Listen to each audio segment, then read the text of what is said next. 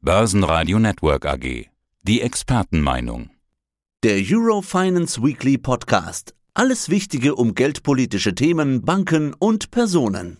Ja, mein Name ist Andreas Scholz vom Finanzplatz Frankfurt. Ich freue mich auf unseren Eurofinance Weekly Podcast rund um Geldpolitik, Banken und Finanzmarkt. Und Veranstaltungen, Andreas. Endlich wieder Veranstaltungen, und zwar in Präsenz. Wir waren in den letzten Wochen unterwegs. Ihr seid auch unterwegs. In dieser Woche auf dem Wirtschaftstag in Berlin. Das große Thema da ist, glaube ich, das große Thema überall das gleiche. Inflation. Wie war es denn und bringst du irgendwelche neuen Erkenntnisse mit? Ja, es war voll auf jeden Fall. Es war ein analoges Erlebnis und es waren, glaube ich, 2500 Teilnehmer. Der Wirtschaftsrat ist einer der größten, ja, Lobbyvereinigungen, Verbände Deutschlands. Er ist CDU nah, aber vor allen Dingen, es geht mir gar nicht jetzt um Parteipolitik. Es ist doch ein, ja, ein großes Treffen, ein Jahrestreffen des Mittelstandes in Deutschland. Sehr viele Unternehmerinnen und Unternehmer sind vor Ort und da bekommt man natürlich einen guten Eindruck über die Stimmungslage in der Industrie, gerade im Mittelstand. Man sagt ja immer, der Mittelstand ist das Rückgrat unserer Wirtschaft in Deutschland und äh, ja, das ist ein gutes Stimmungsbild, was man da bekommt. Und äh, ja, das Top-Thema war natürlich das Thema Inflation, das umsorgt äh, alle, das treibt alle um. Und wir haben natürlich in dieser Woche auch mit den neuesten Zahlen eine Steilvorlage bekommen. Nicht nur die Inflationszahlen aus Deutschland sind äh, besorgniserregend, sondern eben auch die aus der Eurozone. Da sind wir jetzt über der acht. Das ist für uns jetzt hier und für unsere Hörerinnen und Hörer keine Überraschung. Darüber haben wir schon immer wieder diskutiert.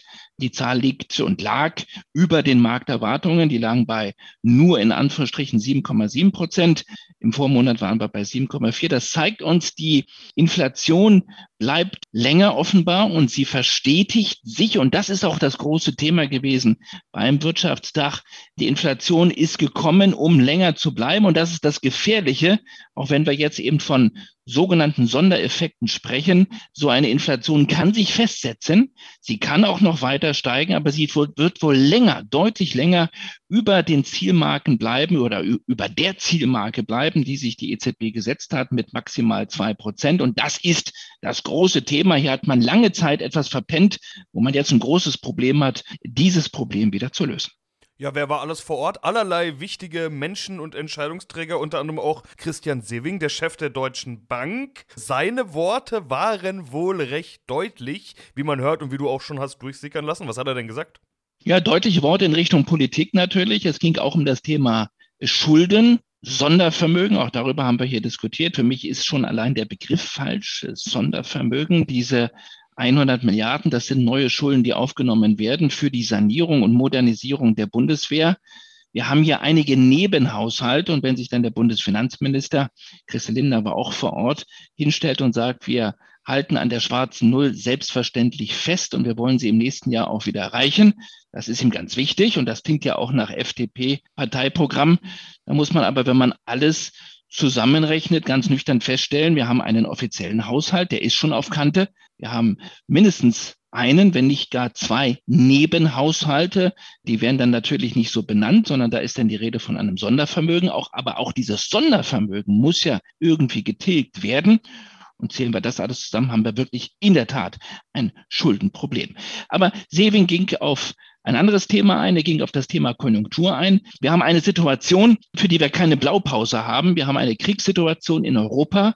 Wir haben eine hohe Inflation und wir sind weiter in einer pandemischen Lage, auch wenn man nicht den Eindruck hatte, wenn man da vor Ort war mit 2500 Leuten. Die Pandemie kann immer wieder neu aufflackern jedes Problem für sich genommen wäre schon eine ordentliche Bürde. Im Gesamtwerk, also in dem Zusammenspiel all dieser Herausforderungen, ist es ein besonders großes Problem.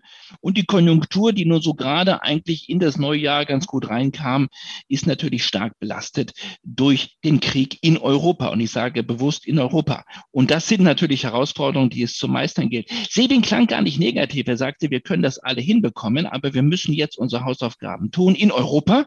Er sprach das Thema Bankenunion an, vor allen Dingen das Thema Kapitalmarktunion. Er sagte, nur wenn wir zusammenarbeiten, bekommen wir das auch hin. Kein Green Deal ohne Kapitalmarktunion. Er war aber skeptisch, was die Konjunktur anbelangte und er sagte, wir werden 2023, wahrscheinlich ist, er sprach von Ende 23, Anfang 24, in eine Rezession in Deutschland kommen. Und das sagt ein Bankchef einfach nicht mal so nebenbei. Rezession, das im Munde eines großen Bankvertreters, das im Munde oder aus dem Munde des Chefs der Deutschen Bank. Das ist ein Signal, dass er dort Risiken sieht. Er wollte es zwar dann auf Nachfrage nicht zu hoch hängen, Sebastian. Er sagte, das kann auch mal nur so ein Hangover sein. Er sagte, Sie kennen das ja alle, so ein Hangover haben wir alle mal. Also eine kurze Inflation von ein, zwei, drei Quartalen. Aber allein, dass er diesen Begriff in den Mund genommen hat, den Begriff Rezession, das zeigt schon, dass man hier sich Sorgen macht und dass wir einiges noch vor uns haben wir können und sollten auch noch aus einem anderen Grund über die Deutsche Bank sprechen. Am gleichen Tag, nämlich als er zu Besuch in Berlin war, also das Thema, das wir gerade besprochen haben, war mal wieder Besuch der Staatsanwaltschaft bei der Deutschen Bank. Es gab wieder Durchsuchungen, es gab Erkenntnisse. Diesmal geht es um die DWS, also die Tochter. Huiuiuiui, es geht um Greenwashing und der Chef musste noch in derselben Nacht den Hut nehmen. Andreas, da geht's drunter und drüber, oder? Ja, kann man so sagen, während Sewing in Berlin sprach, äh, musste sozusagen Asoka Wörmann in Frankfurt am Main seinen Hut nehmen, der langjährige Kompagnon von Sewing, ein Vertrauter von ihm, der äh, CEO der Tochter äh, DWS, also ein Gesicht der DWS ein Fondsprofi, das ist ganz klar, aber der das Thema ja, Korruption, Betrugsvorwürfe, so muss man sagen, viel besser Betrugsvorwürfe in Richtung der DWS wohl lange Zeit nicht in dieser Dimension ja, erkennen wollte. Die Nachhaltigkeitschefin wurde vor einem knappen Jahr geschasst. Sie musste gehen, hat dann aber zurückgeschlagen und hat äh, sich ein Duell geliefert mit der DWS. Äh, Hintergrund ist, dass man offensichtlich einige Fondsprodukte etwas grüner, etwas nachhaltiger dargestellt hat im Prospekt, als sie wirklich innen drin sind. Und das ist gefährlich. Spielt man mit dem Thema Nachhaltigkeit, dann spielt man extrem mit Vertrauen.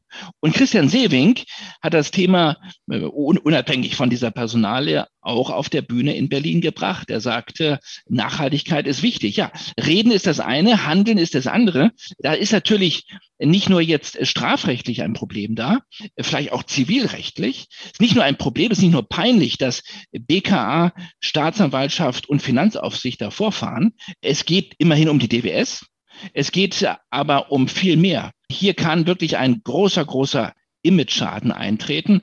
Und wenn wir das Thema Nachhaltigkeit, was ein ganz, ganz wichtiges Thema ist für uns alle, für die Gesellschaft, das nicht ernst nehmen und damit spielen möglicherweise, dann wird es zu einem wirklich nachhaltigen Problem. Das ist dann nämlich das Nachhaltige.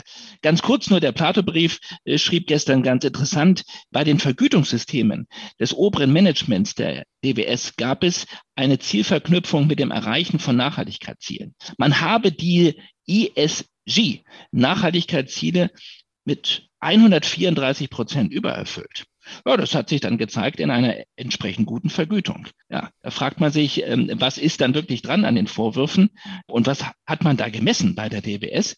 Also, wenn da so viele vorfahren, wenn das so peinlich wird, dann ist da offensichtlich mehr dran und dann wird das zu einem nachhaltigen Problem nicht nur für die DBS, sondern auch für die Deutsche Bank. Da muss man sehr, sehr aufpassen.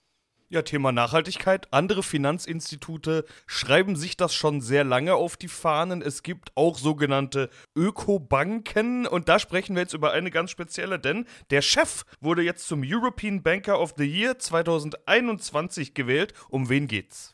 Ja, das passt ganz schön. Also während wir bei der DWS, das ist ja wirklich eine große Hausnummer, eine starke Marke, sozusagen das Thema Greenwashing diskutieren ja am Finanzplatz, ist ein anderer weit weg von Frankfurt, nämlich in Bochum, zum neuen European Banker of the Year 2021 gewählt worden. Den zeichnen wir ja immer aus und würdigen ihn dann im Kaisersaal am Montag, du warst selber mal vor Ort, zum Beginn der Eurofinance Week. Das sind normalerweise, ja, Vertreter von ganz, ganz großen Finanzunternehmen.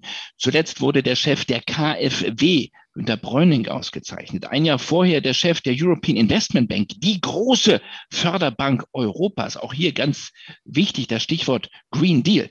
Da geht es um Billionen, viele Billionen. Im Vergleich zu diesen Instituten ist die GLS Gemeinschaftsbank aus Bochum, nicht gerade bekannt als Finanzplatz, eher ein Zwerg. 9,2 Milliarden Euro Bilanz ist dann etwas wenig, deutlich weniger. Aber was sie machen, scheint offensichtlich richtig gut zu funktionieren. Sie bezeichnen sich schon lange als die erste Ökobank der Welt Und Thomas Jordan, der ausgezeichnete, der neue European Banker of the Year 2021, ist der Vorstandssprecher. Er ist seit 19 Jahren bei dem Institut, hat dort auch seine Ausbildung erfahren. Ja, und die Zahlen, Sebastian, sprechen für sich. Im letzten Jahr plus 19 Prozent Kunden, 321.000. Zins- und Provisionsüberschuss deutlich besser. Und beim verwalteten Vermögen, legen auch Fonds auf, zusammen auch mit Partnerbanken, ein Plus von 63 Prozent. Aber alles, was sie machen, ist grün. Sie sehen sich als wirklich grüne Bank und sind damit ein Vorreiter der Finanzindustrie und die Jury der 20 plus 1, das sind internationale Finanzjournalisten mit Sitz am Finanzplatz Frankfurt. Sie haben diesen Zwerg, diesen Thomas Jordan zum erfolgreichsten Banker des Jahres 2021 gewählt. Wir bleiben an dieser Geschichte dran, eine grüne Erfolgsgeschichte nicht aus Frankfurt, sondern aus Bochum. Ja, und so schließt sich auch der Kreis im Interview. Ich habe begonnen mit der Aussage, endlich wieder Veranstaltungen, endlich wieder in echt treffen. Und, wie du schon gesagt hast, der European Banker of the Year 2021, der wird dann auch wieder in einer Präsenzveranstaltung bei euch ausgezeichnet. Da freuen wir uns schon drauf. Aber davor hören wir uns noch ein paar Mal. Andreas, vielen Dank. Liebe Grüße aus Frankfurt. Tschüss. Danke. Das war der Eurofinance Weekly Podcast. Das Börsenradio Nummer 1. Börsenradio Network AG.